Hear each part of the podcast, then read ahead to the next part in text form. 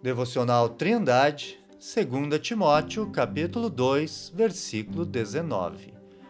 Todavia, o fundamento de Deus fica firme, tendo este selo: O Senhor conhece os que são seus, e qualquer que profere o nome de Cristo, aparte-se da iniquidade.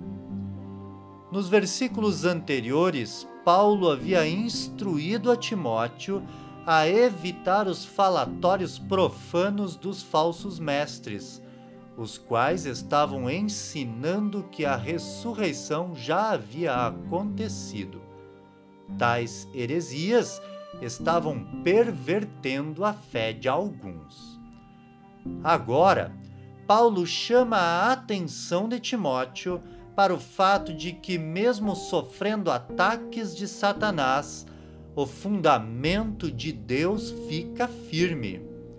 O apóstolo provavelmente estava se referindo à igreja, a qual ele chamou de coluna e firmeza da verdade em sua primeira carta a Timóteo, no capítulo 3, versículo 15. O apóstolo também disse que o selo desta firmeza é que o Senhor conhece os que são seus. Possivelmente ele estava lembrando as palavras do profeta Naum, que disse que o Senhor é bom e serve de fortaleza no dia da angústia e conhece os que confiam nele. Naum, capítulo 1, versículo 7. Outra característica daqueles que são selados é o ato de afastar-se da iniquidade. Assim, portanto, os verdadeiros crentes em Cristo não dariam ouvidos aos falsos mestres e não se apartariam da verdade, pois eles são marcados por Deus com um selo de propriedade. Timóteo poderia ser tomado de coragem ao ser lembrado que Deus escolheu seus filhos antes da fundação do mundo e, portanto, os conhece muito bem.